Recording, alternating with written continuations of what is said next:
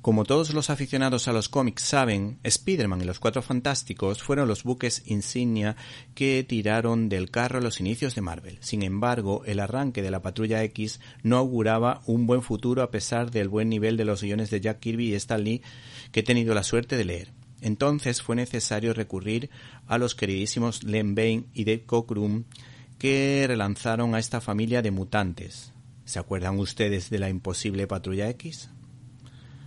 Pues hay que decir que esta imposible patrulla X nos permitió conocer a nuevos personajes como Tormenta, Coloso o Rondador Nocturno. Como dato curioso les podemos decir que Len Bain y Roy Thomas por otra parte también crearon al personaje de Lobezno. Además, el caso de España tiene una particularidad, pues la editorial Vértice omitió esta aventura que llegó a nuestra nación siete años más tarde, recuperada por una nueva editorial, Forum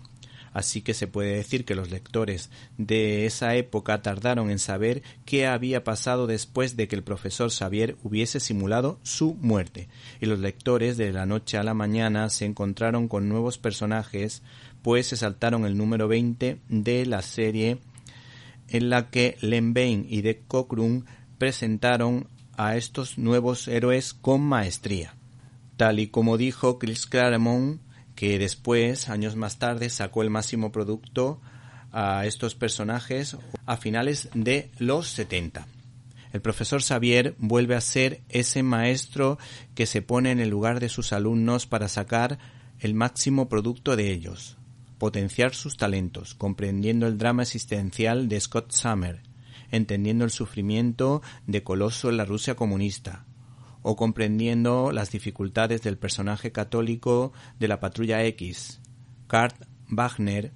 pues es confundido con un vampiro y cuyas creencias cristianas quedan patentes en una conversación con otro personaje, Fuego Solar, en el que le dice lo siguiente Así que vuelve el mutante pródigo. ¿Por qué has cambiado de opinión, Fuego Solar? ¿Te daba miedo volver a casa solo? Por otra parte, este ejemplar especial, La imposible Patrulla X, segunda Génesis, editado por Panini, nos ofrece la historia original a la que acompaña esta misma historia, pero en la que se observa que cada autor ha dibujado una de las páginas que conforman la historieta con su particular estilo, pero manteniendo la esencia de los personajes, pues